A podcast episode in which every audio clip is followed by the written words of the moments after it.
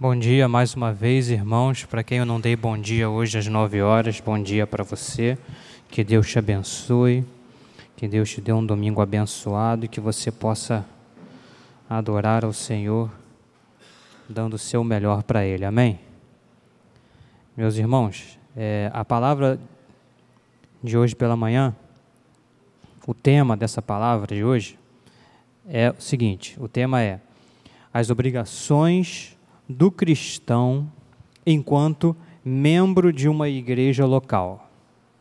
O nome é grande, não é nome de samba enredo, mas o título é esse. Obrigações do cristão enquanto membro da igreja local.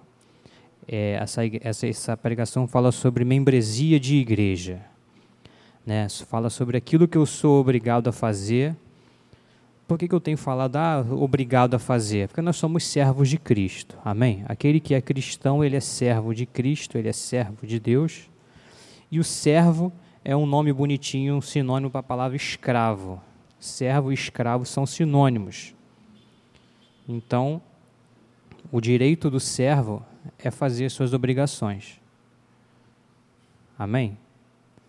É sobre isso que vamos meditar nessa manhã. É, a primeira obrigação, né, vamos começar bem do bem de, de baixo, bem do mais fácil, bem do mais do mais óbvio. Está lá em Hebreus 10, 25. Vamos começar a abrir a Bíblia. Vamos abrir a Bíblia um pouquinho, algumas vezes. Hebreus, capítulo 10, verso 25.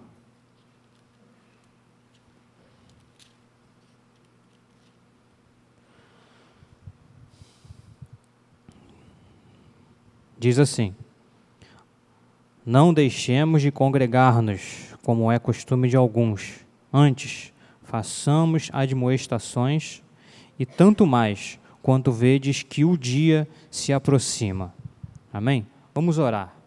Vamos fechar nossos olhos. Pai amado, nós te agradecemos porque a tua palavra é, será pregada, nada mais do que a tua palavra, Senhor. Nós te agradecemos por isso. Te pedimos que o Senhor abra o nosso entendimento, ilumine a nossa mente, o nosso coração, que teu Espírito Santo fale conosco, nos mude, nos modifique, nos corrige e nos ajude a te obedecer, a obedecer a tua palavra, aquilo que ela nos orienta a fazer. Que tudo seja feito para a honra e glória do teu nome. É o que te pedimos e te agradecemos. Amém. Então a primeira obrigação é essa: como cristãos, somos ensinados, somos exortados, admoestados a não deixar a nossa congregação, não deixar de congregar-nos como é do costume de alguns, já era do costume de alguns lá na época que a carta aos Hebreus foi escrita. É, nós vemos um individualismo muito grande invadindo a igreja. Isso é da cultura desse mundo, a cultura individualista e as pessoas começam a se achar independentes, né? Você tem aí Bíblias à venda, você tem aí estudos publicados aí em site, Facebook, etc., redes sociais, então a pessoa se sente independente. Mas nós não devemos deixar isso acontecer conosco. O dever né, de se reunir em adoração pública, nesse local, nos horários de adoração de culto público, não pode ser uma opção. Hoje em dia é visto por muitos como uma opção. E a adoração pública ela tem sido tratada com descaso. E a Bíblia nos ensina que nós não podemos nos comportar dessa forma. E aí eu peguei uma, uma, uma citação de um autor que ele diz assim: quando um cristão professo despreza a adoração pública, ele dá motivos para que os, o estado do seu coração seja posto em dúvida. Isso não foi eu que escrevi, não. Isso foi um autor chamado Kevin Reed. E ele escreveu isso. Então, em contraste com esses que acham que vem quando quer, vem quando pode, vem quando dá, em, contra, em contraste com isso, nós temos que ficar com o que diz a Bíblia lá em Salmos 122, versículo 1. Pode ir lá.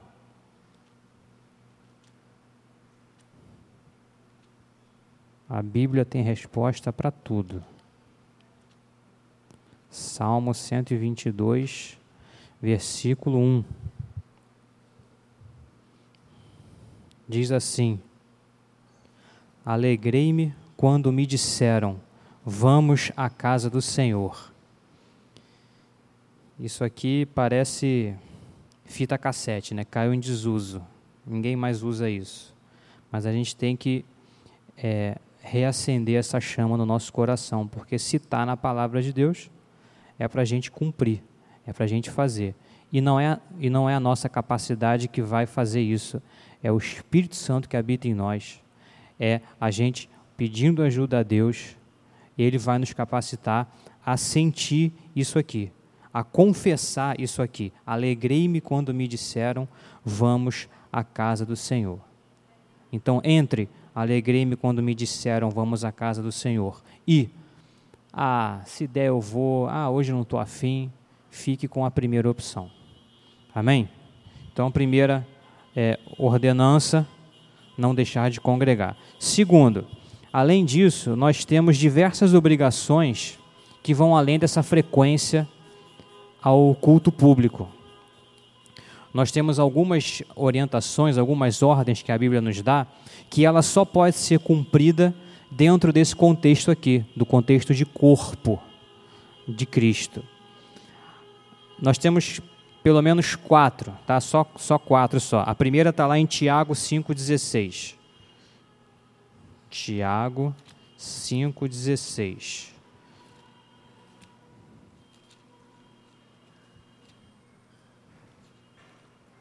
Tiago, capítulo 5, verso 16. Diz assim: Confessai, pois, os vossos pecados uns aos outros e orai uns pelos outros para serdes curados. Então, o primeiro aqui é orar uns pelos outros. Confessar vossos pecados e orar uns pelos outros. A Bíblia ela não tem muita simpatia por essa cultura individualista de hoje em dia, que a vida é minha, ninguém tem nada a ver com isso, o problema é meu. É, como é que fala? Deus deu a vida a cada um para cada um tomar conta. Então não é assim que a Bíblia ensina, não.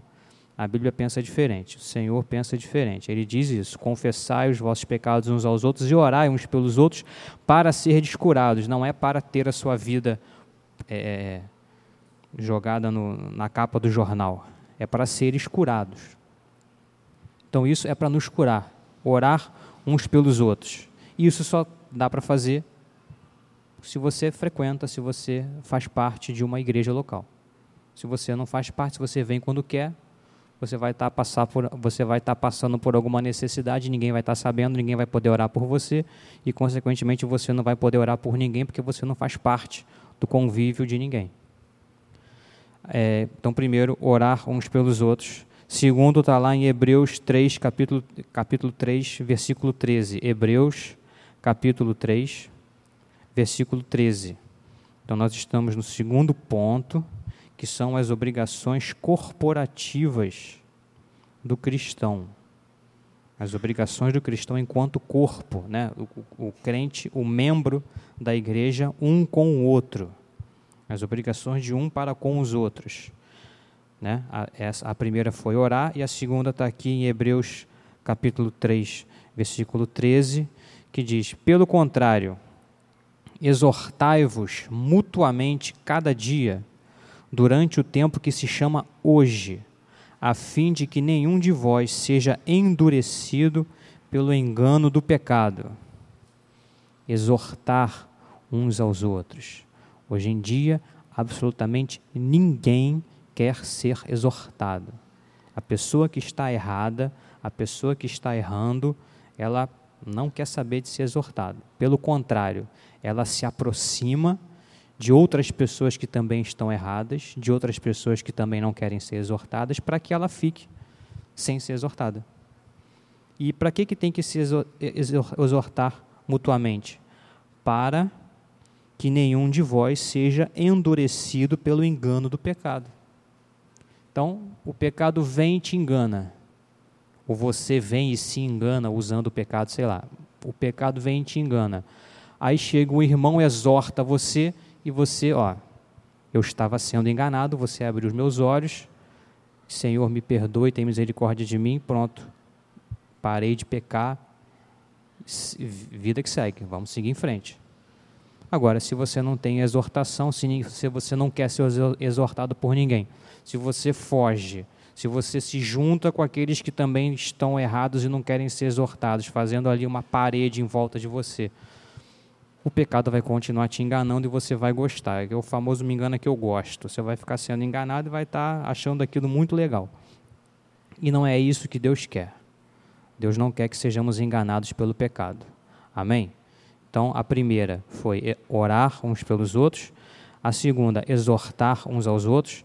Vamos lá para a terceira, em Gálatas, capítulo 6, versículo 2. Gálatas capítulo 6, verso 2. Diz assim: Levai as cargas uns dos outros, e assim cumprireis a lei de Cristo. Amém? Então, a terceira é, ordem, terceira obrigação corporativa é levar as cargas uns dos outros é o chorar com os que choram, se alegrar com os que se alegram. Então nós temos que ajudar, nós temos que orar, mas não apenas orar, exortar, mas não apenas exortar, levar a carga junto com ele. Ah, o irmão está tá, tá pecando, o irmão está falhando. Por quê? Porque está muito difícil para ele? Então você vai lá e ajuda, leva a carga junto com ele. Caminhe junto. Amém? E assim cumprireis a lei de Cristo. E a quarta ordenança corporativa está lá em 1 Tessalonicenses. 1 Tessalonicenses, capítulo 5, versículo 11. 1 Tessalonicenses 5, capítulo 11. Diz assim: Consolai-vos, pois, uns aos outros, e edificai-vos reciprocamente, como também estás fazendo. Então, próxima essa ordenança é consolar e edificar uns aos outros, né? Orar, exortar, levar a carga e consolar e edificar. Então nós precisamos, e isso a gente vê que só tem como fazer, como eu disse lá no começo, dentro desse ambiente aqui. Você precisa fazer parte, você precisa frequentar, você precisa ser frequente, ser assíduo, de preferência ser assíduo e pontual. Assiduidade e pontualidade vale nota.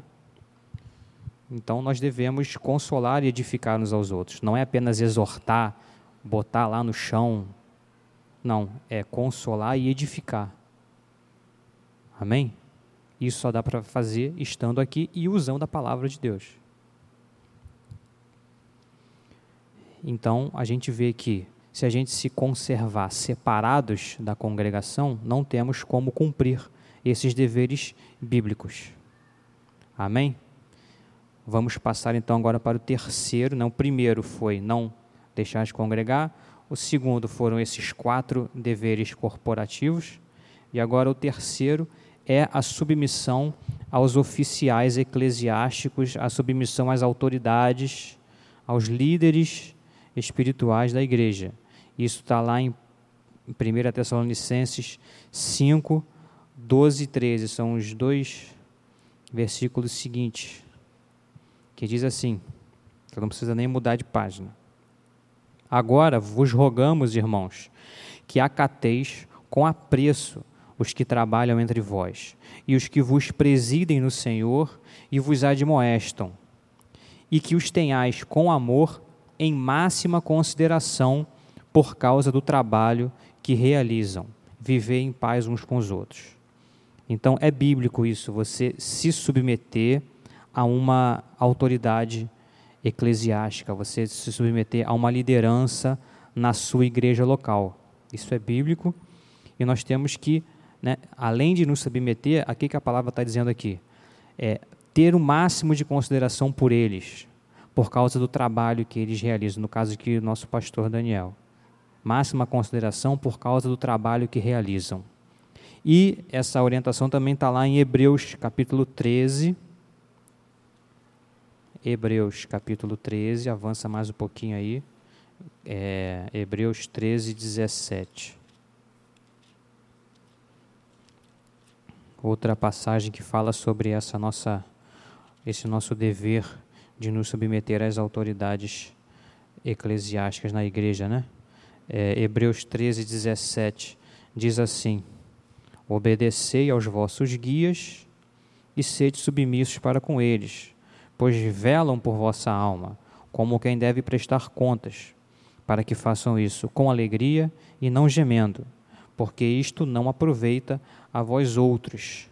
Então essas pessoas, né, esse o nosso pastor aqui, essas pessoas, quando eu digo essas pessoas, é quando eu digo no geral, nem né, toda a igreja, no nosso caso aqui o pastor Daniel. É, esses líderes, eles devem prestar contas. Então eles têm uma responsabilidade sobre a nossa vida. E, e aí vai mais um alerta. Cuidado com ah, não quero pra, eu quero sair dessa igreja, quero ir para outra, quero ficar em outra igreja. Nessa outra igreja você você percebe se essa liderança ela tem uma responsabilidade sobre as vidas dos membros? Ah, ele, ele, esse guia, esse líder, ele pastoreia a igreja local com responsabilidade, porque é isso que a Bíblia diz. Eles vão prestar contas. Eles são responsáveis espiritualmente por nós. Então, existe uma, uma vai haver uma cobrança sobre eles. E a gente deve e vendo esses dois, essas duas passagens, a gente percebe que esses oficiais, esses líderes, essas lideranças não devem ser para nós como tiranos. Eles não estão governando sobre a gente. Eles estão nos liderando, eles estão nos orientando, nos guiando, eles não estão nos governando. E isso que eles estão fazendo não é por vantagem própria, nem a partir de autoridade pessoal. Porque está escrito lá em 1 Pedro, vamos lá em 1 Pedro, capítulo 5. 1 Pedro, capítulo 5.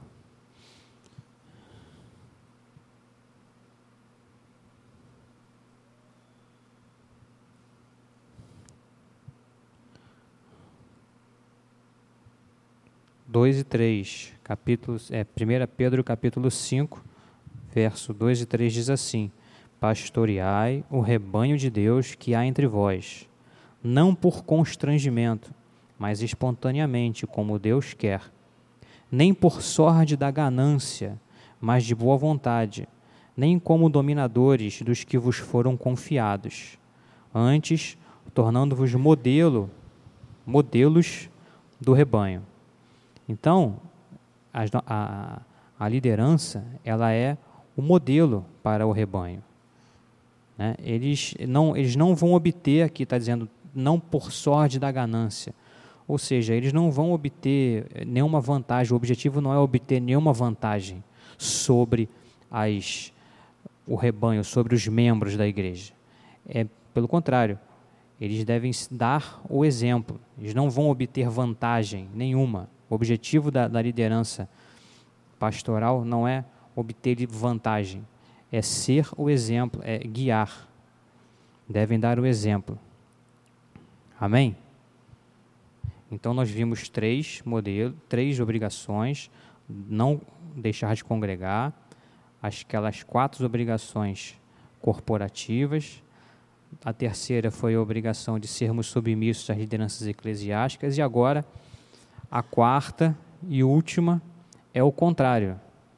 Da mesma forma que nós devemos ser submissos às autoridades eclesiásticas, à, liderança, nós temos sim também a obrigação de refutar, de fugir, de não dar crédito às pessoas, aos homens que querem usurpar a autoridade de Cristo. Ou seja, nós temos que nos afastar das falsas congregações, das falsas lideranças. Como a gente já viu aqui em algum momento, né, dos anticristos. Anticristo é o quê? Aquele que é contra Cristo. Né? Isso está lá em João, capítulo 10. Evangelho de João, capítulo 10, versículo 4 e 5.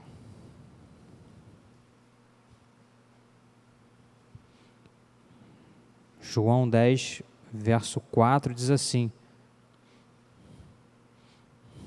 Depois de fazer sair todas as que lhe pertencem, vai adiante delas, e elas o seguem, porque lhe reconhecem a voz.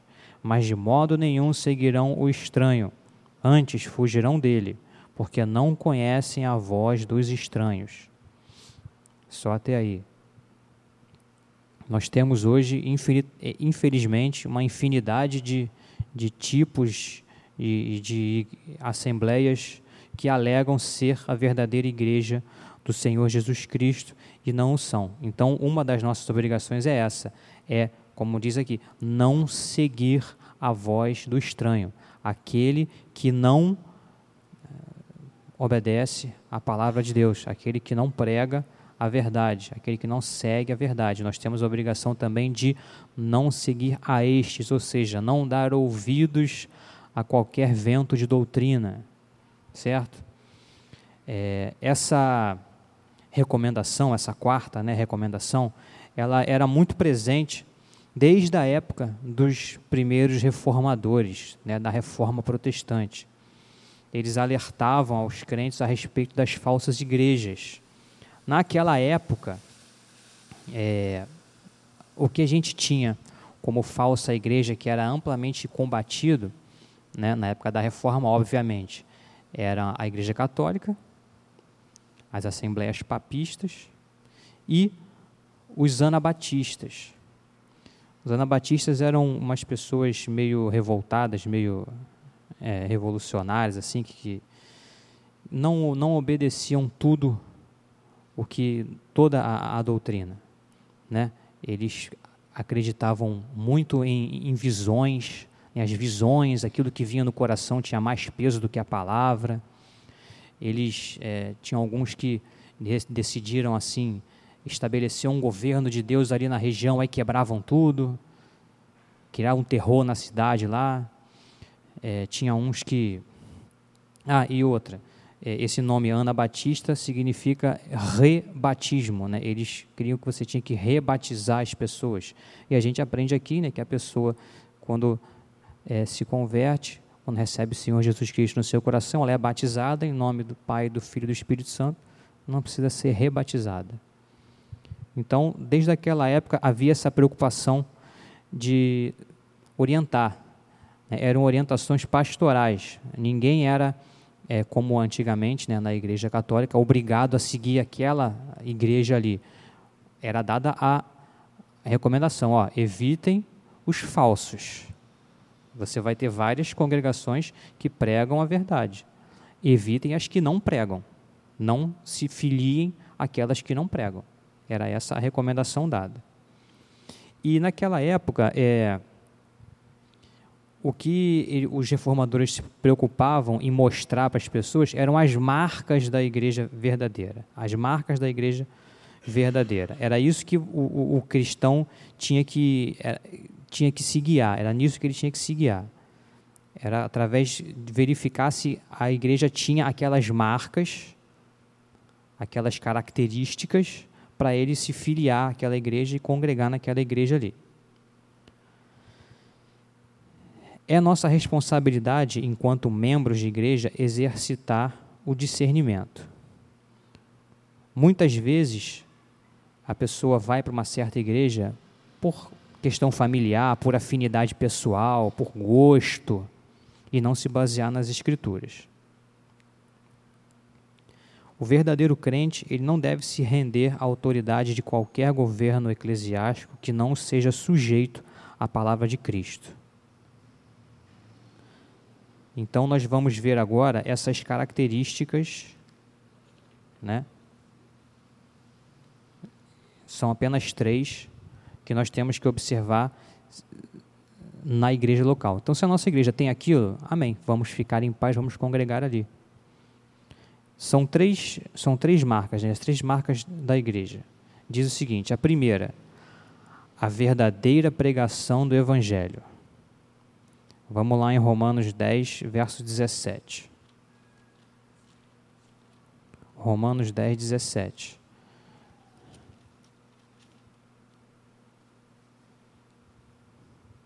Romanos 10, 17 diz assim: E assim a fé vem pela pregação e a pregação pela palavra de Cristo. Então, na, na igreja, na assembleia religiosa, deve haver a pregação do Evangelho de Cristo. Se não há, ela não é digna de ser chamada de igreja. Óbvio, sem a pregação do Evangelho, não haverão crentes verdadeiros. E, consequentemente, não haverá igreja verdadeira. Amém?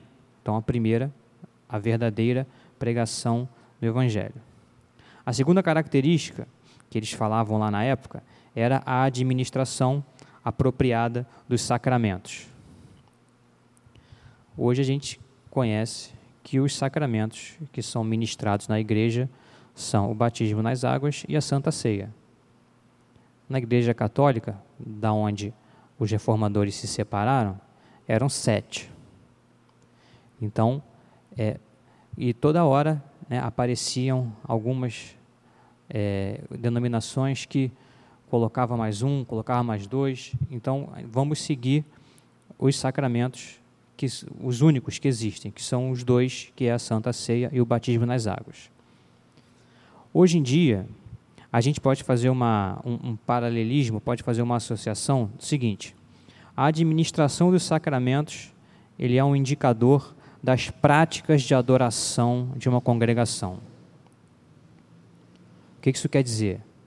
Se numa igreja ela substitui esses sacramentos, ela substitui a adoração por outras coisas, se ela tem que pegar o auxílio, tem que pegar a ajuda de alguma coisa criada por homens, de alguma coisa diferente de Cristo, que só Cristo deve ser adorado, se ela pega, se ela usa de artifícios para ajudar a adorar a Deus, isso, essa adoração está sendo equivocada e essa igreja não tem as marcas da igreja sadia, da igreja verdadeira de Jesus Cristo. Então, o que, que a gente tem que prestar atenção? Se numa igreja, primeiro, se está tendo a verdadeira pregação do Evangelho e se está havendo uma adoração genuína somente a Deus, somente ao Senhor. Não está sendo adorado mais nada, não está sendo adorado o eu, não está sendo adorado o homem, e se não está sendo usado artifícios de é, para melhorar essa adoração ou para ah vamos vamos utilizar isso aqui para fazer o povo ficar mais empolgado. Ah vamos fazer isso aqui para agitar mais sabe? Usar, dar, dar, aquele jeitinho dar uma mãozinha dar uma, uma ajudinha. Vamos fazer desse jeito aqui para ficar mais animado para encher mais para chamar mais atenção lá de fora ou para empolgar mais as pessoas, o objetivo da adoração não é empolgar você.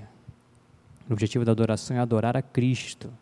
Então a gente não pode usar muletas, a gente não pode usar auxílios concebidos por homens, né? ideias concebidas que veio da cabeça do homem não, vamos fazer desse jeito assim, porque assim as pessoas vão ficar mais empolgadas, vai ficar mais legal. E não é isso nosso objetivo. Nosso objetivo é louvar, adorar a Deus somente. E nós temos exemplos e mais exemplos na Bíblia de como adorar a Deus. Nós não precisamos pensar e bolar, e eu tive uma ideia, vamos fazer assim, vamos fazer, não, vamos fazer assim, desse jeito aqui. Os cristãos devem evitar tais adorações corruptas. Por quê?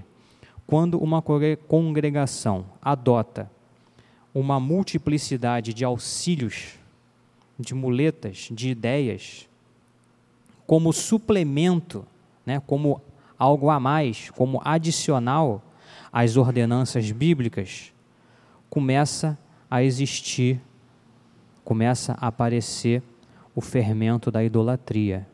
O que é idolatria? Você está colocando em primeiro lugar, você está usando coisas que não têm a ver com Deus, com a palavra, e aquilo está sendo introduzido no culto, introduzido na adoração.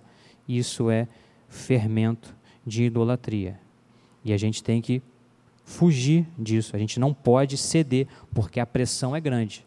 Né? Aí você vai ver, é, você passa às vezes na porta de, de locais e vê uma aglomeração imensa, gente em pé, gente do lado de fora.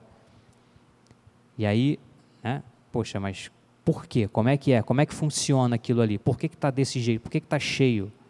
Aí você vai ver, ah, não, porque eles fazem assim, fazem assado. Pô, então vou, vou deixa eu trazer isso lá para a minha igreja, para ver se a minha igreja fica cheia também, fica cheia de gente também. É uma tentação, não podemos ceder a isso. Amém? Só é, lá em 2 Coríntios 6,16, você não precisa ir lá, é rapidinho. Diz 2 Coríntios 6,16. Que ligação há entre o santuário de Deus e os ídolos? Só essa primeira parte de 2 Coríntios 6,16. Que ligação há entre o santuário de Deus e os ídolos? Amém? Então, primeira marca, verdadeira pregação do Evangelho. Segunda marca, administração apropriada dos sacramentos, que significa administração apropriada da adoração a Deus, a adoração apropriada a Deus. E a terceira marca, o correto exercício da disciplina na igreja. Então, nós temos que nos submeter a nossas lideranças espirituais e, de forma coerente, a igreja precisa ter o correto exercício da disciplina. Vamos ver um exemplo disso lá em Tito, Tito, capítulo 1.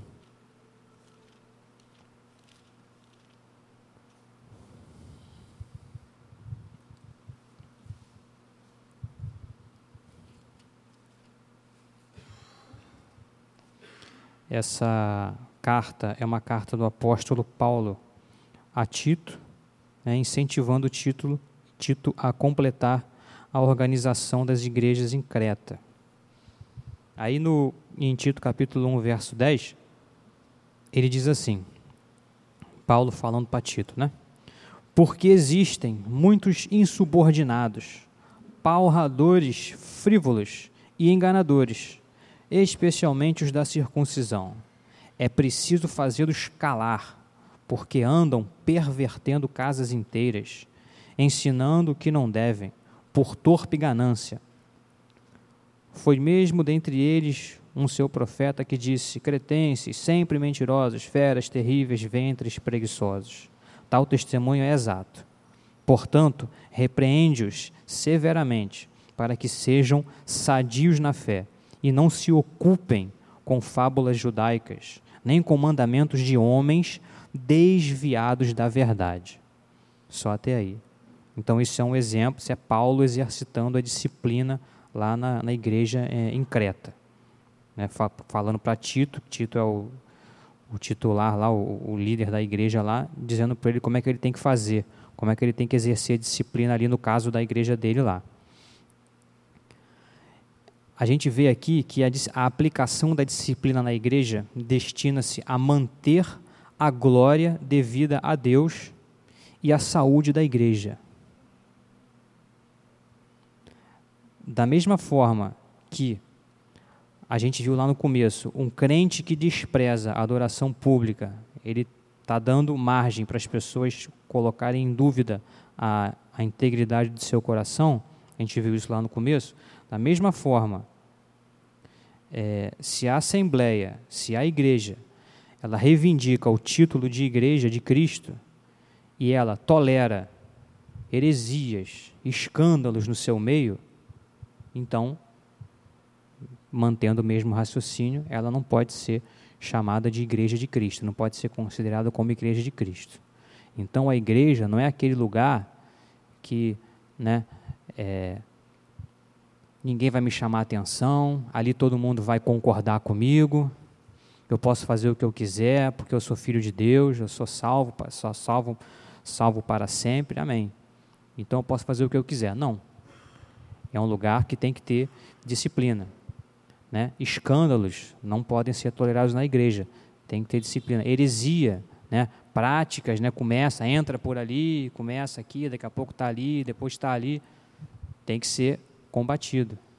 Não vai ficar cada um, cada cabeça uma sentença, não pode.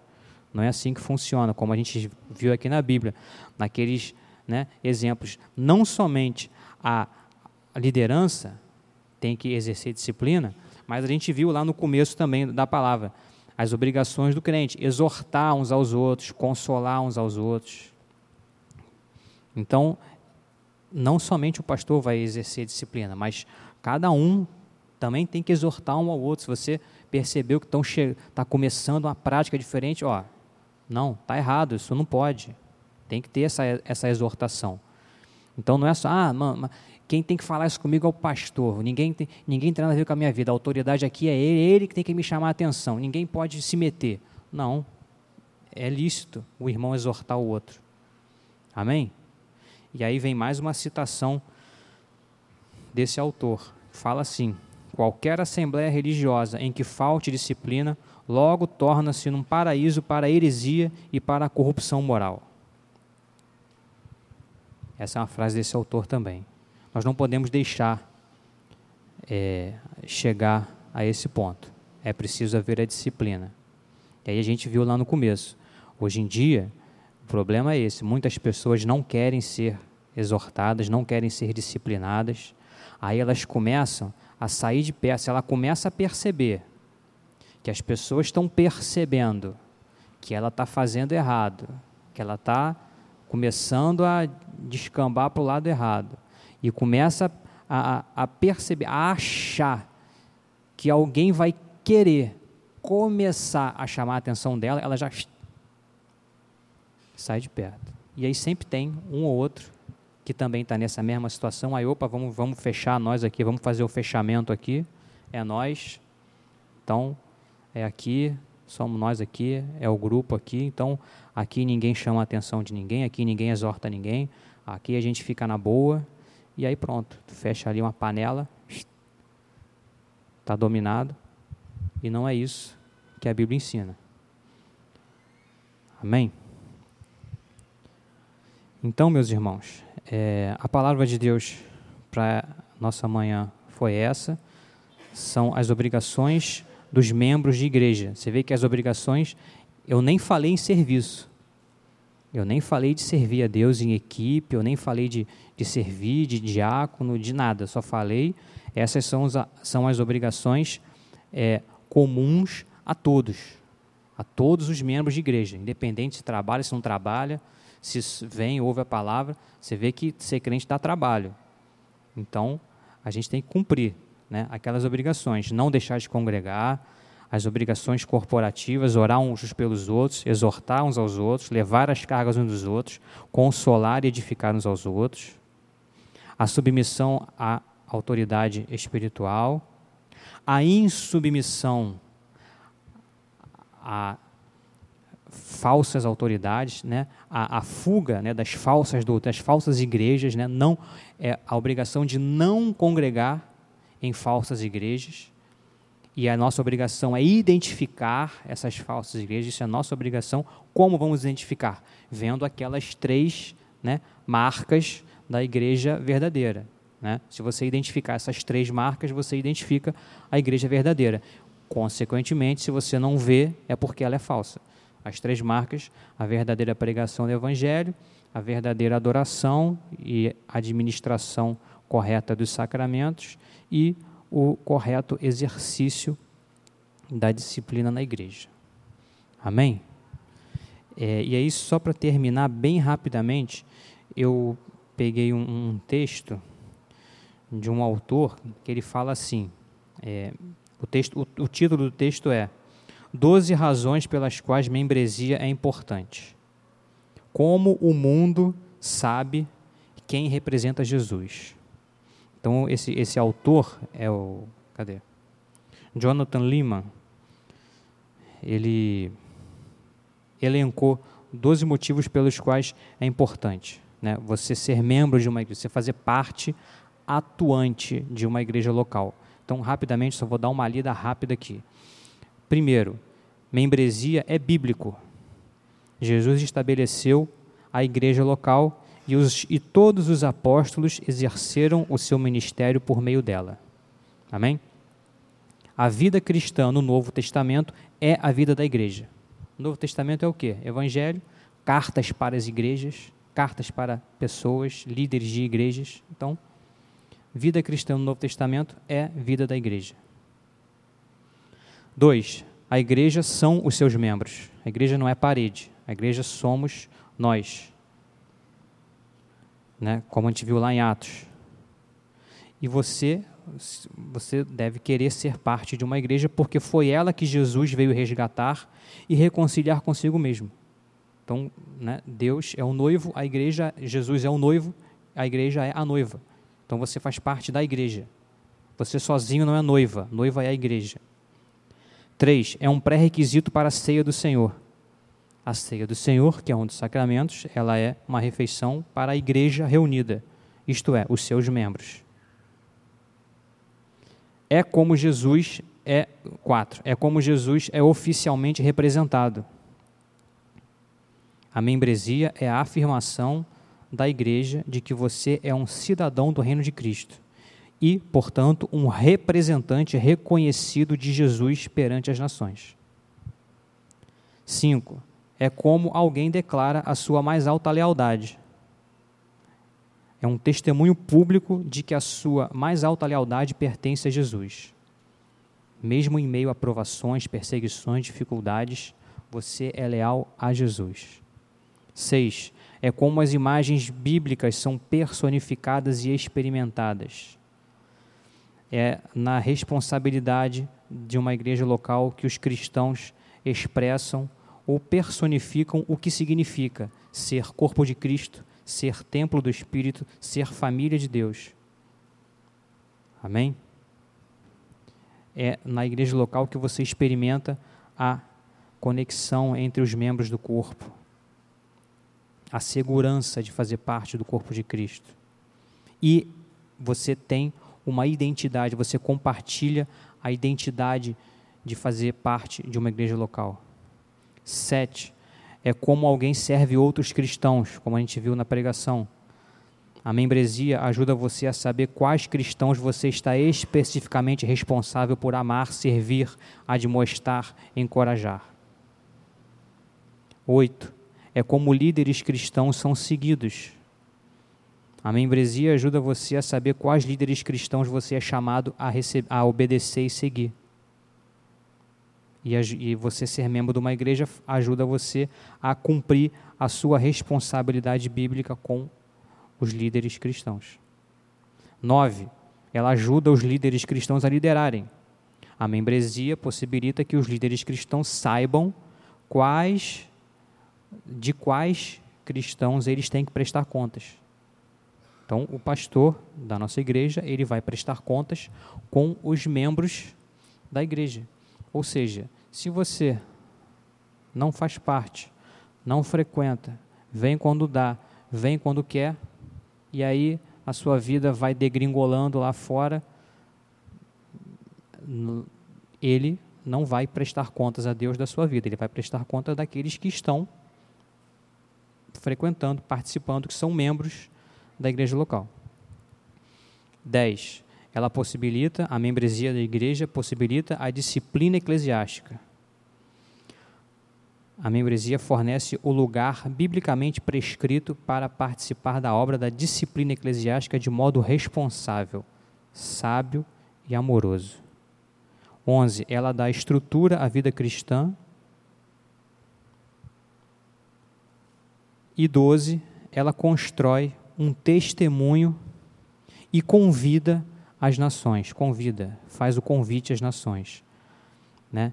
Então a gente vê, a gente reclama tanto, né, desse governo por aí fora, dos governos corruptos, município, estado, país, e a membresia de igreja, a igreja local, ela é uma alternativa. A gente vive né, um governo, uma liderança diferente desse governo corrupto, essa bandalheira que vive aí fora. E isso diante dos olhos do mundo. Então, quando existe a prática da membresia numa igreja local, o mundo, quando né, percebe quando vem aqui, quando visita, quando você prega e ele visita, e o mundo vê a diferença.